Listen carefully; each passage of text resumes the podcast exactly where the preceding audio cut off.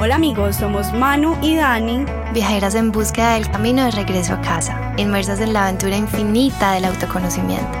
Nos hemos perdido mucho, mucho y muchas veces para encontrarnos y nuestra intención con este podcast es compartirte nuestras experiencias. Experiencias de otros, temas random y otros muy serios. Para acortarte camino o que bueno, por lo menos sepas que no eres el único perdido. Así que ajusta tu cinturón de seguridad, ponte cómodo y disfruta de este viaje.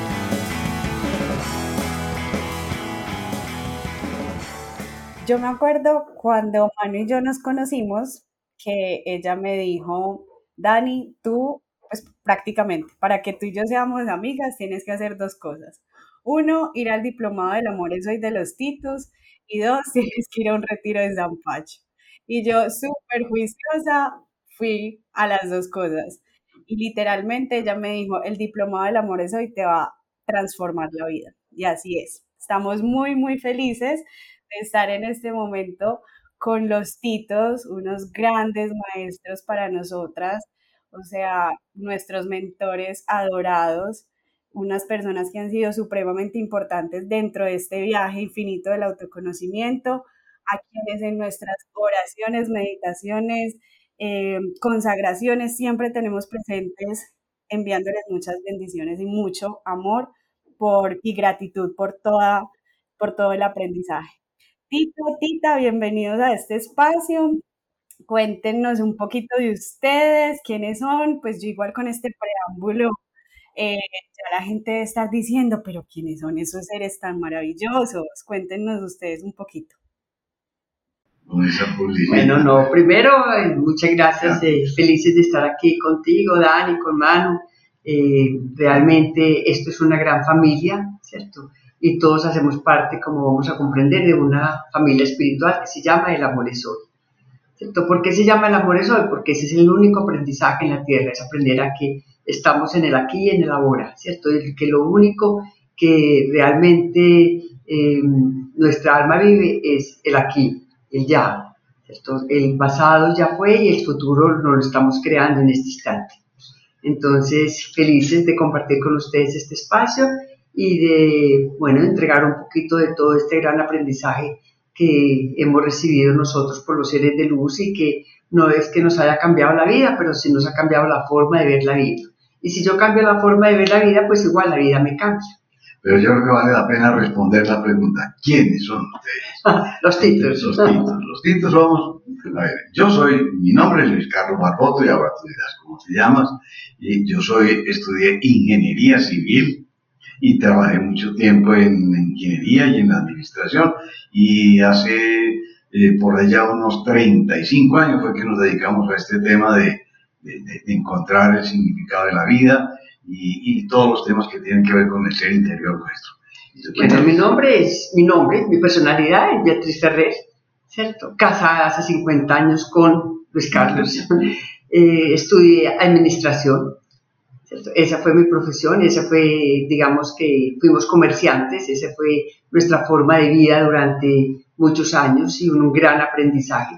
Y sí, como dice Luis Carlos, el Tito hace 35 años iniciamos este cambio de conciencia, iniciamos este, este gran aprendizaje, este abrirnos en, no sé, en la conciencia, en el aquí en el ahora, eh, con ayuda de lo que llamamos los seres de luz, de una cantidad de espíritus de luz que nos están acompañando permanentemente, pero que nuestra racionalidad en muchas ocasiones no nos permite sentirlos.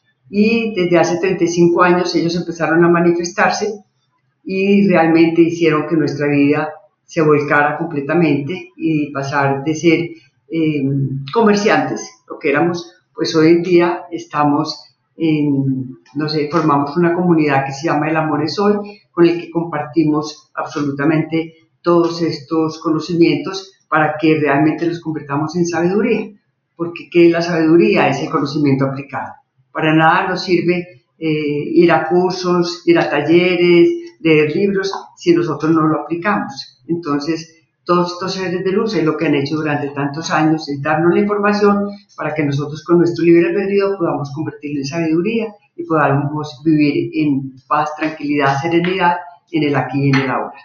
Muy bien. Y ahora que bueno, ya todos están un poquito más ubicados con nuestros invitados, yo les voy a contar una historia que creo que nos ayuda a entrar en el tema que, del cual queremos hablar hoy. Resulta que mi hermanito, que tiene siete años, me preguntó, Manu, siempre he querido hacerte esta pregunta. Yo dije, Dios mío, ¿qué será? Y me dice, nosotros vamos a reencarnar. Y yo dije, mm, no puedo decir sí o no, pues dejemos lo que él fluya. Me dice, yo le dije, ¿tú qué crees? Y me dice, yo creo que sí. Eh, pero lo importante es siempre recordar que el amor es más importante que el dinero. Y ahí quedó la conversación. Y pues digamos que esta pregunta tiene muchísimo poder. Creo que no habría sido tampoco capaz de profundizar en el tema y creo que ustedes serán los expertos, empezando por entender qué significa la reencarnación. Entonces, bueno, cuéntenos ustedes. A ver, la reencarnación, como la, la explicaron, como la entendemos y la vivimos, es que yo tengo una energía que viene de Dios, que viene del amor. Dios es el amor según cualquier creencia que tengamos. Y habito en un cuerpo. Termino ese proceso y esa misma alma viene a otra vida de otro cuerpo material para seguir aprendiendo. No es que cambiemos de alma, no. Somos la, somos la misma energía, la misma esencia, habitando primero en un cuerpo, aprendemos un poquito, después nos vamos a otro, a otro cuerpo y así sucesivamente. Y preguntarán entonces, ¿qué, ¿qué es lo que aprendemos? En realidad la palabra correcta sería recordemos lo que somos. Nosotros salimos de la esencia de Dios, que es el amor puro, total y absoluto. Pero salimos de allá teniendo una inconsciencia del amor que somos. Y venimos a esta tierra a tomar conciencia del amor que somos, practicando el amor. Entonces venimos a practicar el amor. Ese es el, verdaderamente el significado de la vida material. Lo practicamos y así tomamos conciencia de que yo sí soy amor. Entonces hay vida en la cual aprendemos un poquito de, o tomamos conciencia de que sabemos aceptar lo que yo no puedo cambiar, que eh, yo soy perdón, que yo soy paciencia, que yo soy tolerancia, que yo sé manejar todos mis instintos, que yo soy honrado, que yo soy honesto, que yo soy justo, que, etcétera. Todo lo que comprende el amor, que el amor se expresa en muchísimas formas. Entonces, eso es verdaderamente el concepto que tenemos nosotros de la reencarnación. Para poderlo comprender, eh, entendamos que la Tierra, digamos, nosotros como humanidad, escogimos un proceso, un plan de vida donde vamos a recordar que somos, vamos a recordar quiénes somos y vamos a, a comprender nuestra divinidad. Y por eso escogimos esa parte mental eh, nuestra que nos diferencia con la naturaleza y con los animales, siendo todos una energía de, que viene de la fuente. Y esa energía al tomar el cuerpo mental entonces eh, tomamos lo que llamamos el ego y creamos la dualidad. Entonces digamos que la energía quiere, quiere manifestarse para poder reconocerse y al reconocerse encontrar la divinidad, pero como en un colegio. Entonces esto es como un colegio, la Tierra es como un colegio donde yo voy a hacer varios eh, años escolares. Yo no puedo pretender que yo en un solo año escolar yo pueda comprender todo lo que es matemáticas, todo lo que es ciencias, todo lo que es humanidades, todo lo que es literatura, todo lo que es filosofía, todo lo que es eh, química. O sea, yo en un año escolar sería imposible que yo pudiera comprender absolutamente todas las materias.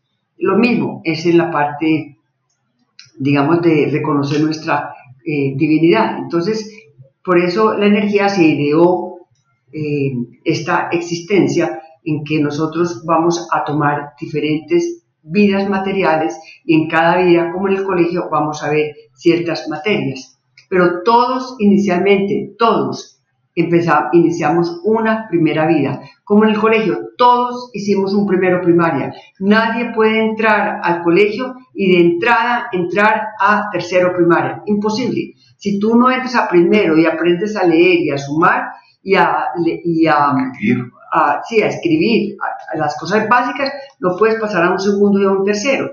Es lo mismo. Entonces nosotros a nivel espiritual también, todos venimos a una primera existencia y en la medida en que vamos reconociendo nuestra divinidad y reconociendo el amor que somos, vamos a empezar a vivir existencias ¿cierto? Una segunda existencia, una tercera existencia, una cuarta existencia, cada una con un aprendizaje diferente. Por eso, digamos que las vidas todas son diferentes. La humanidad es, eh, podemos decir que es la misma energía de luz, es la misma fuente, pero con 7.000 o 7.500 millones de habitantes, todos en un proceso diferente, de, acuerdo a su nivel de conciencia. Una de las preguntas que nos hicieron, precisamente, Tita, de lo que tú estabas hablando, de, de lo que nos diferencia como la humanidad, la naturaleza, los animales, una de las preguntas que nos hicieron fue si nosotros los seres humanos podemos reencarnar en un animal o un animal en un ser humano o en una planta o simplemente es humano-humano. ¿Cómo se hace ese proceso? A ver, Dani, lo que hemos comprendido nosotros es que somos una sola energía, o sea, eh, la energía la podemos llamar amor, la podemos llamar Dios, la podemos llamar conciencia universal, conciencia colectiva, o sea, cada persona, cada ser, de acuerdo a sus creencias y a su información, la puede llamar de una forma diferente, pero llamémosla amor, ¿correcto? Porque es lo que une absolutamente todas las creencias, es el amor. Entonces, si la energía es amor, entonces la energía, toda la energía es la misma. Lo que pasa es que la energía tiene una vibración, Y esa vibración tiene una frecuencia, y esa frecuencia es diferente de acuerdo a cómo se vaya a manifestar la energía. Entonces, en la naturaleza, la vibración que tiene es más densa y esa energía toma un solo cuerpo, que es el cuerpo físico, y se manifiesta como, como naturaleza, como se manifiesta, por ejemplo, como piedra, se manifiesta como, como tierra, se manifiesta en forma de naturaleza. Cuando la energía eh, ya se quiere manifestar en un grado, digamos, mm, de menos densidad, entonces toma un segundo cuerpo, que es el cuerpo emocional, ¿cierto? Y ahí se puede manifestar como animal, se puede manifestar como agua. Tú sabes que el agua tiene también una emocionalidad, porque cuando eh, hay, hay, hay, muchos experimentos de, de ¿cómo se llama? Masaru Emoto, ¿cierto? Que eh, habla sobre toda la, o sea, todo lo hermoso que son las moléculas del agua cuando tú le pones letreros de amor o letreros de desamor, como si el alma tuviera, como si el agua tuviera emocionalidad. Entonces, cuando yo quiero eh, manifestarme a ese nivel, tomo ese segundo cuerpo que se llama emocional, ¿cierto? Y son los animales. Los animales tienen un cuerpo físico y tienen un cuerpo emocional, pero los animales no tienen ego, ¿cierto? Porque ellos no toman ese cuerpo mental. Cuando la energía se quiere reconocer a sí misma y comprender qué quiere decir ser amor, toma ese tercer cuerpo que se llama el cuerpo mental que es lo que llamamos el ego, que es lo que llamamos la razón, que es lo que llamamos mente. Entonces, digamos que nosotros, cuando nuestra energía, que es la misma energía del animal, que es la energía de, la planta, que es la energía de la naturaleza, ¿cierto? Cuando ya está en este estado vibratorio, es porque se va a manifestar como ser humano, ya no puede volverse a ser animal. Entonces podemos decir que toda nuestra energía puede ser animal, puede ser planta, puede ser, pero cuando ya tomó esta tercera energía y tomó una personalidad, ¿cierto? Siempre ya tendrá ese estado vibratorio y siempre será individual, porque la energía de los animales es colectiva, la energía de, de la naturaleza es colectiva. En cambio, la energía humana, cuando ya toma esta manifestación de humanidad, es individual. Y ahí es cuando se crea el ego. Entonces nunca podemos retroceder a ser animales. Y el animal podrá volver a encarnar, pero mientras esté en ese estado vibratorio, siempre reencarnará como animal. Y digamos que mm, si yo hablo de reencarnación, significa que vuelvo varias veces a cursar, como decías, primero, segundo, tercero de primaria. Entonces, ¿cuántas veces hay que volver? ¿O cuántas veces hemos regresado?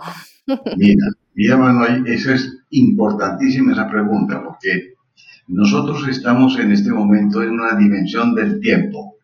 O sea, aquí tenemos tiempo. Pero cuando tomamos esa decisión, cuando estamos allá en esa otra dimensión del campo espiritual, no existe el tiempo. Entonces todo está ocurriendo en un solo instante. Eso no es fácil de entender porque nosotros vivimos siempre en función del tiempo, espacio y lugar. Pero, ¿cuántas veces vamos a reencarnar? Muchas. Todas las que sean necesarias para nuestro crecimiento espiritual. ¿Cuántos años te demoras tú en hacer una primaria o un bachillerato? Las que quieras. Tú puedes hacer una vez primero, una vez segundo, una vez tercero, una vez cada año. Pero puedes hacer dos veces primero, tres veces segundo, cinco veces tercero, nada. Es tu libre albedrío, es tu decisión. Ese es el famoso libre albedrío que tenemos dos muy importantes. Uno, cuando yo voy a reencarnar, dónde quiero encarnar y yo qué quiero vivir, yo qué quiero tomar conciencia. Y la segunda es cuando estoy viviendo el proceso, cómo quiero vivir el proceso. ¿Lo vivo con amor o lo vivo con desamor? Ese es el famoso libre albedrío. Es el único libre albedrío que tenemos como materias, o sea, ya como un ser humano. Es cómo quiero vivir la experiencia que mi alma escogió antes de nacer. Y entonces con eso que nos explican de que puedo pasar muchos años cursando, por ejemplo, tercero de primaria, podríamos, que esto también fue otra pregunta que nos hicieron, eh, en esta existencia podríamos estar de alguna forma pagando, y lo digo entre comillas, pues porque ya podríamos entender que no, que estamos aprendiendo, ¿cierto? Eh, karmas de vidas pasadas, es decir, como que si quedan los pendientes de otras vidas. Pero entendamos primero, expliquemos primero qué es karma y qué es dharma. Sí, pero está muy bella la pregunta porque es que la, la, gente piensa mucho en eso, que me están castigando o que me están premiando. Entonces, primero expliquemos qué es karma y qué es dharma para que podamos eh, enfocarnos en el término, ¿cierto? Porque como dice Luis Carlos, sí, para, para nosotros karma es un castigo y no, no, no, karma no es un castigo, karma es una experiencia. Nosotros permanentemente estamos viviendo experiencias de aprendizaje, ¿cierto? O también experiencias, digamos, de, regalo, podemos decir así. Entonces, aquellas experiencias que son de aprendizaje, porque es lo que llamamos el karma. ¿Y, para qué las vivimos? También es un regalo, pero es un regalo que nos está dando el universo para avanzar. Entonces, cuando yo vivo una experiencia en miedo, en angustia, en temor, ¿cierto? en, en, frustración. ¿Qué pasa? Que voy a vivir una experiencia, voy a volver a repetir la misma experiencia hasta que yo logre vivir esa situación, vivirla en paz, en tranquilidad, en serenidad. Pero no porque me estén castigando, no, a mí nadie me castiga, porque es que ese Dios justiciero no existe. Ese Dios justiciero es creado por el miedo, porque realmente si Dios es amor, el amor no juzga, el amor no castiga, el amor es totalmente comprensivo y compasivo. Entonces, todas, realmente, ¿qué es el karma? El karma es toda experiencia que yo vivo como, un, eh, como, una, como una oportunidad de aprender, de crecer, de caminar en el amor. Entonces, ¿cómo, cómo me creo yo un karma? Recordemos que como somos una sola energía de amor, todos somos una sola energía, todo aquello que yo te haga a ti me lo estoy haciendo yo, porque tú y yo somos exactamente lo mismo. Simplemente tú estás viviendo una experiencia material, un aprendizaje, un reconocimiento y yo estoy viviendo otro. Pero la energía tuya y mi energía es, vienen de la misma fuente, es lo mismo.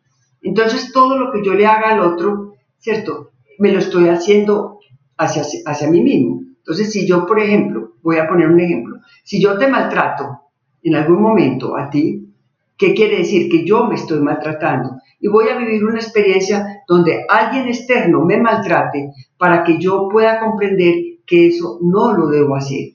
Pero el otro me maltrata no porque me estén castigando, ¿cierto? No porque sea, porque sea, eh, digamos, porque haya una culpa, no, es simplemente porque el universo en esa forma me está dando la oportunidad de yo comprender que el maltrato es una falta de amor, porque lo estoy viviendo en carne propia, porque a nadie le gusta que lo maltraten, a nadie le gusta que lo desamen, a todos nos gusta sentirnos amados. Y el Dharma es exactamente lo mismo, pero en forma contraria. Si yo vivo una experiencia de compasión, de servicio hacia ti, el universo se va a encargar que en un momento determinado, cuando yo lo necesite, ¿cierto? Va a haber alguien que me preste igual ese servicio.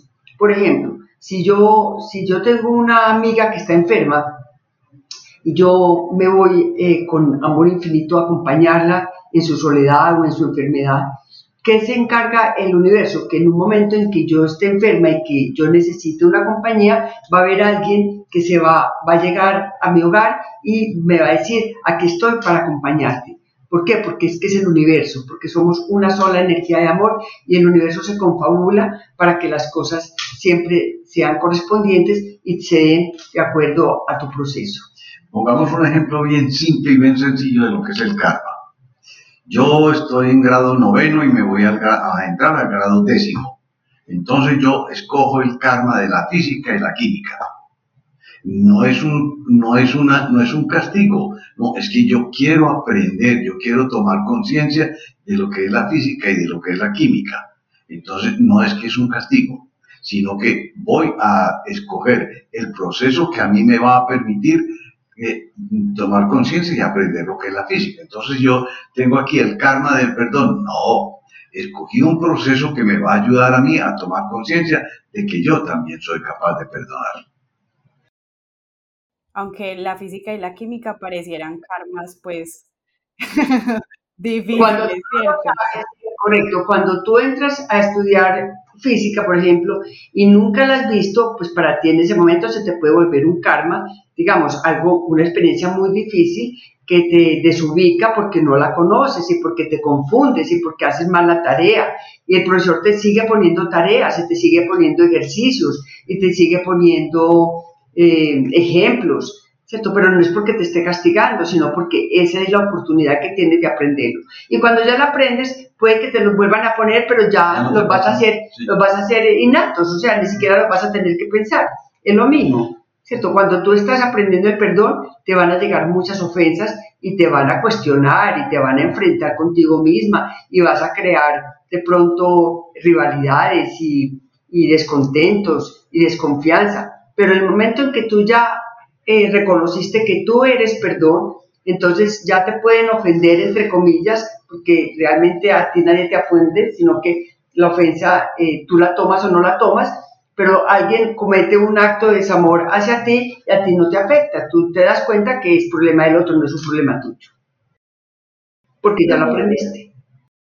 Exacto. A mí me gusta pensar, como tú decías, todo funciona como un espejo y probablemente yo gritara a, un ser humano, ¿cierto? Cuando estoy brava. Y no he logrado entender cómo se siente desde la otra postura, pues como desde la otra em, situación. Y una vez que alguien me grita, logro entender todo el daño que le estaba causando a los demás cuando yo ya lo vivo en carne propia. Eso es cuando dicen como, y que la gente se ríe como, jaja, eso se llama karma. Pero es muy lindo cuando usamos el karma a nuestro favor. Y es decir, ya sé y ya experimenté lo que es, digamos, en el ejemplo que estoy dando, ser eh, gritado y no me agrada. Entonces yo sí puedo controlar y evitar que otros se sientan de la misma manera y ya elijo, por ejemplo, no gritarle. Sería algo como... Así es, Así es. Por eso la invitación a todos es que en este momento estamos, todos estamos viviendo experiencias de karmas porque estamos sanando todas las situaciones que hemos traído en inconsciencia, pero si ya tenemos la conciencia, pues no creemos más karmas. ¿Y cómo no creamos más karmas? Es muy simple, no es fácil, pero sí es muy simple. Nunca le hagas al otro aquello que no te gustaría que hicieran contigo.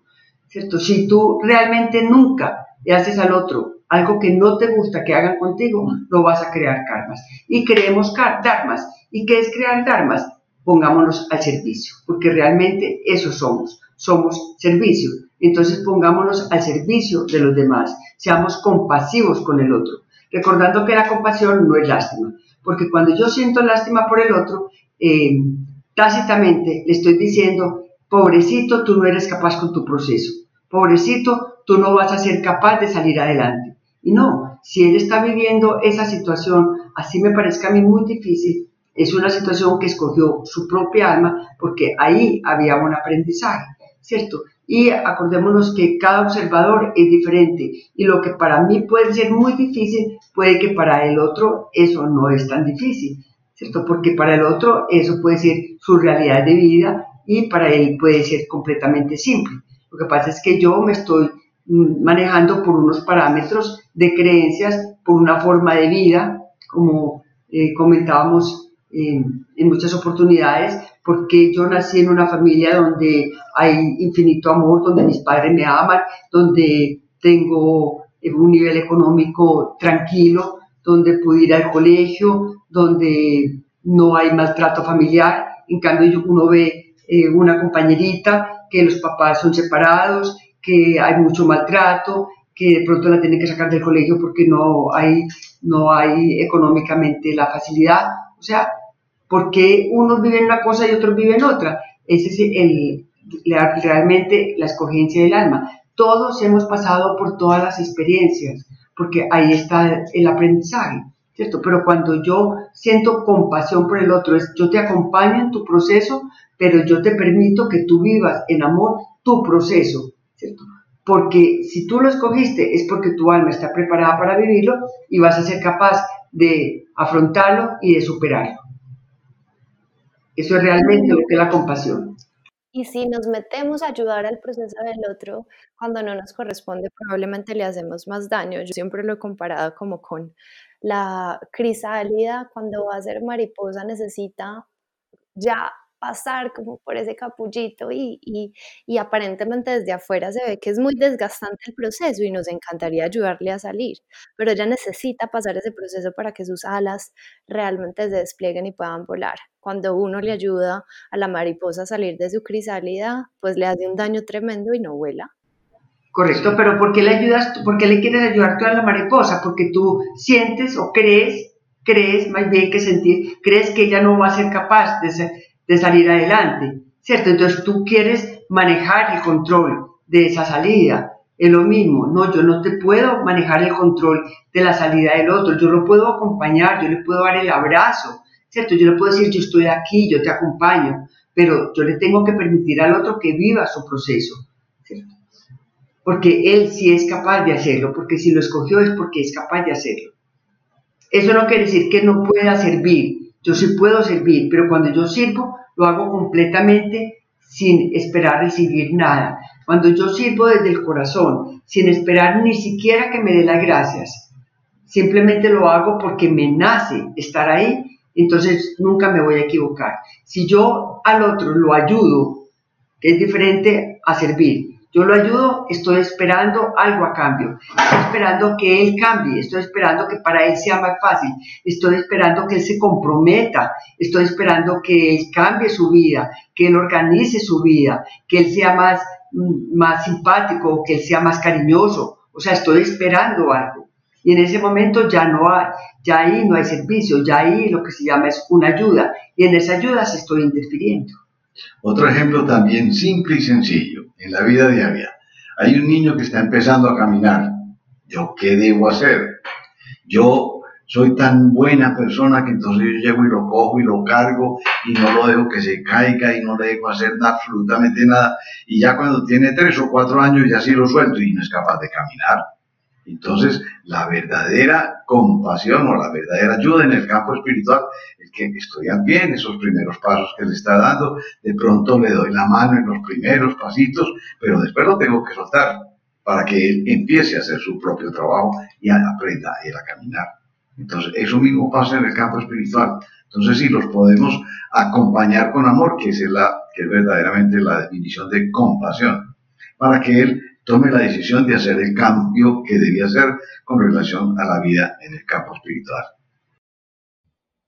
Titos, entonces viéndolo desde esta perspectiva, podríamos decir que las condiciones en las que yo reencarno en esta existencia dependen eh, proporcionalmente a las experiencias vividas anteriormente, ¿cierto? Entonces, si hoy probablemente no estoy en condición de, no sé, abandono o desnutrición o no estoy pasando una necesidad económica y tengo acceso, por ejemplo, a los beneficios que tengo en esta existencia, es porque tal vez en alguna otra eh, experiencia en alguna otra vida, yo ya viví eso, ya experimenté la carencia, ya experimenté el abuso, ya experimenté la desnutrición y en esta existencia no me corresponde, podríamos decirlo así.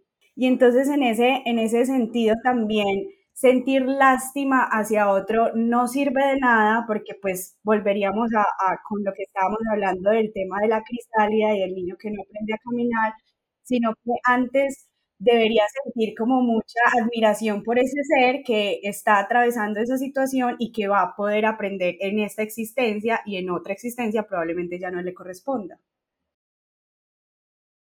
Claro, porque es que cuando, cuando yo, a ver, acuérdate que nosotros desde el inicio de nuestro proceso, cuando eh, nuestra energía decide eh, entrar como, como ser material y eh, entrar en un cuerpo humano y tener toda la experiencia humana, ¿cierto? Entonces ahí es cuando empezamos a hacer todo el aprendizaje, ¿correcto? Y hace un plan del alma lo que llamamos el plan del alma. Y en ese plan del alma, la, la energía, nuestra propia energía, escoge en cada vida material qué va a vivir. Ahí es muy lindo comprender que venimos también en familias espirituales.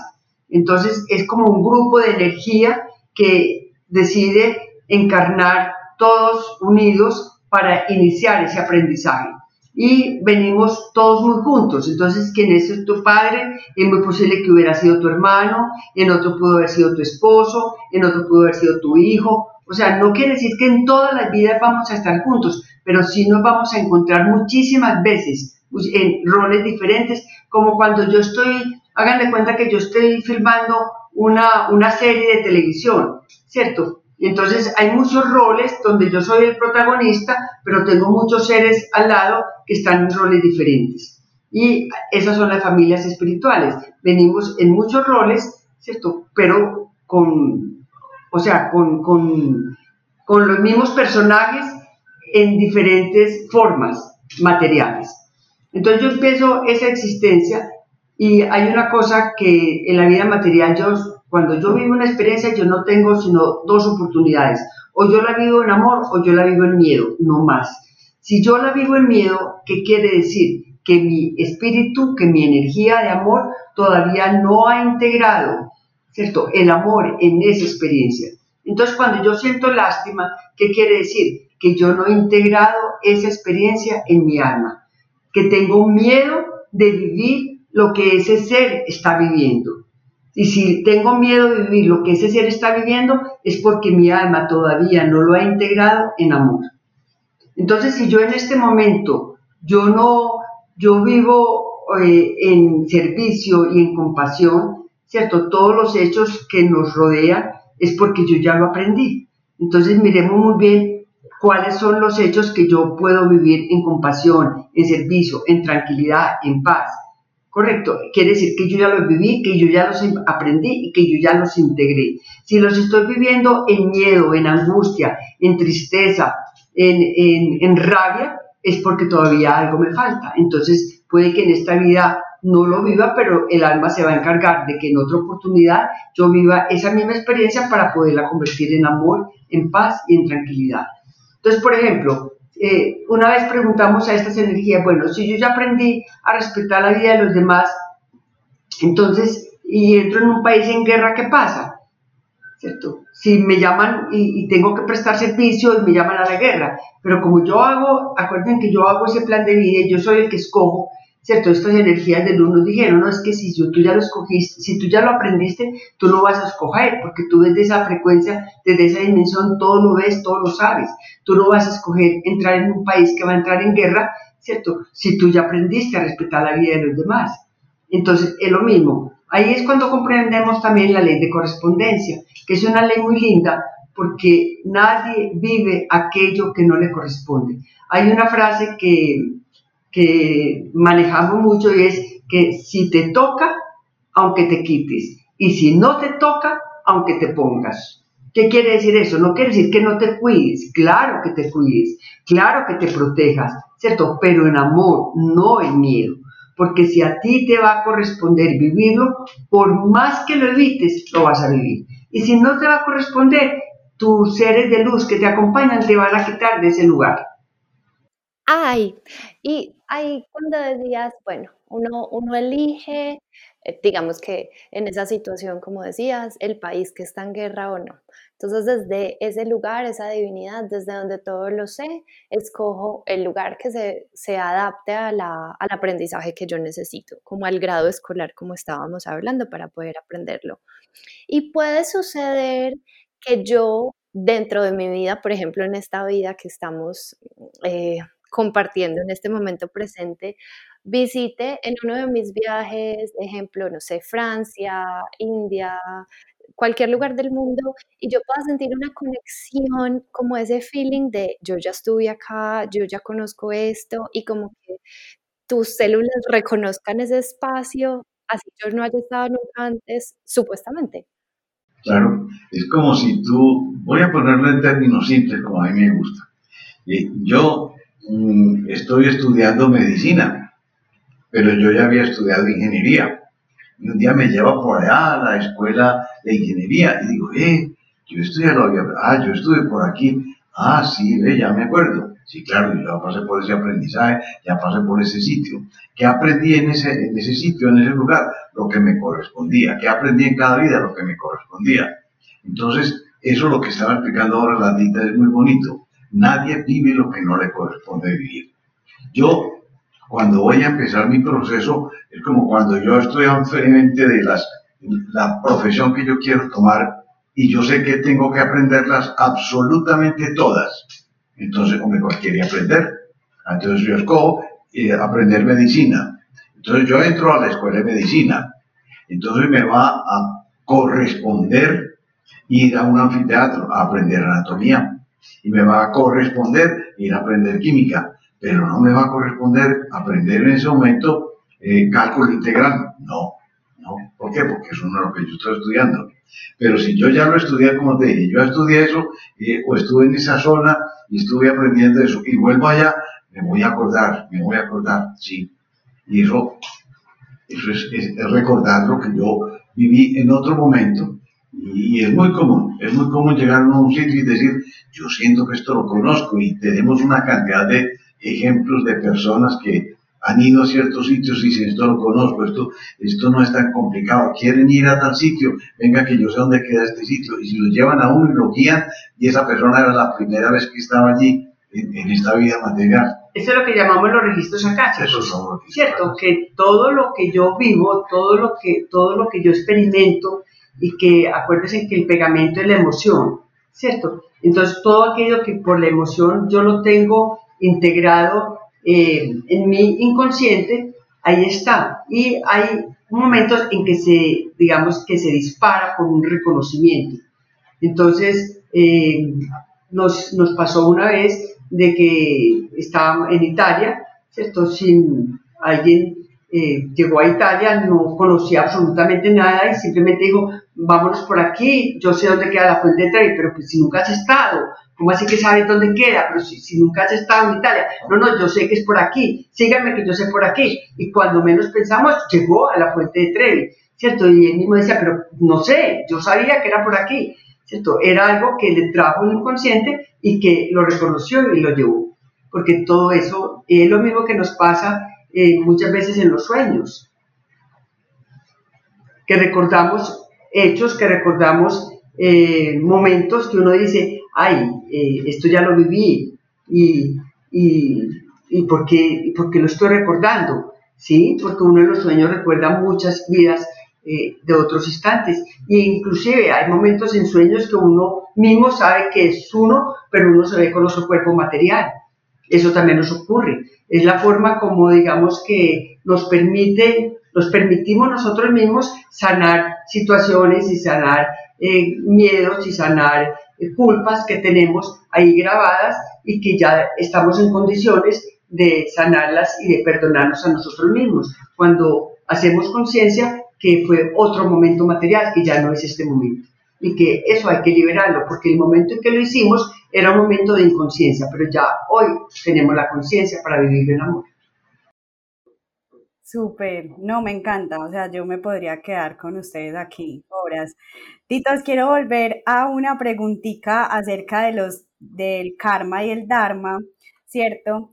Que nos hacen también y es, si nosotros venimos a hacer un proceso individual, ¿cierto? Como que venimos a hacer un proceso a sanar mis propias heridas, a hacer un aprendizaje, o sea, yo me meto al colegio y tengo que pasar primero, segundo, tercero, cuarto, bachillerato. Pero a la vez eh, hemos encontrado que también hacemos procesos colectivos, procesos como humanidad, procesos dentro de mi clan o esa familia espiritual o esa familia biológica que hemos elegido. Entonces la pregunta es por qué de alguna forma como que seguimos arrastrando, ¿cierto? Si podría utilizar esa palabra, como con esos karmas de nuestros ancestros, de nuestros antepasados. A ver, yo creo que eh, no es exacto decir que yo voy a arrastrar un karma de un antepasado. Lo que pasa es que cuando yo escojo en mi plan de vida, yo escojo esa familia, ¿cierto? Yo puedo escoger un proceso colectivo, pero si yo lo estoy viviendo es porque yo, yo personalmente, en forma individual, hay algo ahí que tengo que sanar. Te voy a poner un ejemplo. Yo vengo en una familia donde mi padre de pronto es alcohólico, mi abuelo fue alcohólico, ¿cierto? Y yo no me tomo un solo alcohol, pero yo nazco en esa familia, donde tengo varios hermanos, algunos de ellos pueden ser alcohólicos, otros no. Entonces dirán, pero yo por qué tengo que vivir el karma de mi padre, de mi abuelo, y entonces yo me caso con un hombre alcohólico. ¿cierto? Yo estoy arrastrando el alcoholismo de toda una familia. No, no es que la esté arrastrando, es que si tú escogiste ese círculo familiar y escogiste esa, ese aprendizaje colectivo, es porque hay en ti algo que tienes que sanar a través, a través de esa experiencia. ¿Y que es posiblemente lo que tienes que sanar? Que en alguna existencia tú también fuiste alcohólico, ¿cierto? Y no te has perdonado el haberlo hecho. Entonces, en la medida en que tú le perdones a tu padre Ese alcoholismo y tú comprendas que ese padre está viviendo una experiencia totalmente en inconsciencia porque no ha comprendido a sanar aquello que lo ha llevado al alcoholismo, no lo hacen, no, no, no se lo perdonan, no se lo aceptas, lo traes en tu esposo. No, no, es que no lo acepto y me separo de mi esposo. Bueno, lo vas a traer en otro esposo, ¿cierto? Y si no lo aceptas, entonces lo vas a traer en tu hijo pero no es porque tu hijo está trayendo el karma de tu padre o de, su abuelo, no, es porque todos somos espejos, porque yo voy a atraer a mi vida aquello en lo cual yo debo perdonarme. Siempre el perdón es el último grado del amor, siempre. Y siempre el perdón es hacia mí mismo. Yo creo que te estoy perdonando a ti por tu infidelidad. Yo te estoy perdonando a ti por tu deshonestidad. Yo te estoy perdonando a ti por tu porque me estás eh, juzgando. No, no. Yo me estoy perdonando a mí el haberlo hecho en otro momento en mi existencia. Porque por eso te traigo a ti a mi vida. Si yo no me tuviera que perdonar, yo no traería esa experiencia a mi vida. Entonces cuando yo comprendo eso, que yo todo lo que yo estoy viviendo es un perdonarme a mí, algo que tengo en ese inconsciente y que tú estás siendo el medio que el universo me está trayendo, no importa el nombre, se llama papá, se llama mamá, se llama hermano, se llama marido, se llama hijo, no importa el nombre que le pongas, se llama vecino, se llama jefe, no importa, se llama sicario, se llama mafioso, no importa el nombre que tú le pongas, es el medio que el universo me está trayendo para que yo me vea en él como un espejo y logre perdonarme haber vivido una experiencia de miedo, de angustia, de temor, exactamente igual a la que él está viviendo, a la que él está proyectando. Pero yo le agregaría otra cosa que es muy importante. Yo, nosotros decimos, como tú lo decías, Dani, popularmente, que estoy pagando lo, de, lo del abuelo, del, el papá o el bisabuelo. ¿Y quién me ha dicho que yo no soy el bisabuelo? También pudo haber sido yo el bisabuelo. Yo puedo ser, También. yo puedo ser un ancestro mío perfectamente. Claro. Yo puedo haber sido mi propio abuelo, mi abuela o mi... sí. O sea, alguien que hubiera desencarnado antes de yo haber entrado en, este, cuerpo material. Este mm, creo que todos deben estar escuchándonos y estar ahí con el cerebro así crispetitas. Delicioso. Voy a hacer una última pregunta para terminar, porque pues ya se nos acaba el tiempo y sé que estos temas son muy profundos, pero bueno, ya le contarán a todo el mundo dónde pueden ir a aprender más. Mm, pero quisiera saber, ¿habrá algún punto en este camino de ires y venir en donde ya no haya necesidad de volver? Sí, claro. sí, sí, sí, man, claro que sí. Cuando ya comprendamos realmente que somos luz, cuando ya comprendamos realmente que somos diosesitos, ¿cierto? Que somos, que estamos en la fuente. En ese momento ya no necesitamos más experiencia humana. Pero cuando llegamos a ese momento, ya la felicidad será inherente en nosotros, porque la felicidad no es algo que se busca. La felicidad está en cada instante, en cada detalle está en el agradecimiento, en agradecer estar vivo, en agradecer tener una comida, en agradecer ver la naturaleza, en agradecer en este momento ver la lluvia, o si no ver el sol, o si no ver el pajarito. O sea, es el agradecimiento permanente de toda la creación. Cuando yo comprendo esa divinidad y comprendo y agradezco al ser que me está haciendo, eh, entre comillas, me está haciendo caer en cuenta, ¿cierto?, de lo que yo tengo que sanar, en ese momento ya no tengo que volver a encarnar. ¿Por qué? Porque yo le agradezco a mi padre por haber sido violento, en un ejemplo. Yo le agradezco al sicario por haberme dado la oportunidad de crecer en el perdón. Yo le agradezco al que me robó por haberme dado la oportunidad de desprenderme de algo y comprender que eso no lo necesitaba. Entonces, cuando yo convierto toda esa rabia, ese descontento en agradecimiento, ya no tengo que volver, ya comprendí que yo soy parte de esa divinidad y que yo fui la creadora de todo esto y que yo soy amor. Y puedo seguir unido a los seres de la tierra a través de convertirme en un, en un ángel de la guarda. Sí, en seres de luz que estoy acompañando a los seres que están, que están en la tierra. A mí me gusta después de haberlos escuchado y aprendido tanto con ustedes en el diplomado, también hacerme siempre esa pregunta, bueno, ¿esto para qué me está sucediendo? ¿Qué me enseña esta situación y el comportamiento de esta persona que tanto me afecta?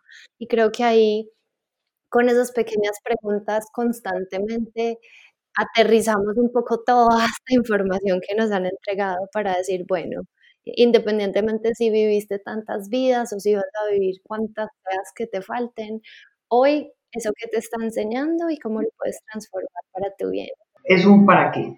Soltemos el por qué, porque cuando yo me pregunto el por qué viene de la mente. Es un para qué. Yo, por ejemplo, desde, también desde que salí del diplomado, eh, por lo general, si estoy atravesando una situación que me genera eh, que es un reto para mí, que es un gran aprendizaje, siempre digo como, bueno, a ver, vida, muéstrame qué es lo que tengo que aprender de esto porque yo no voy a repetir este examen.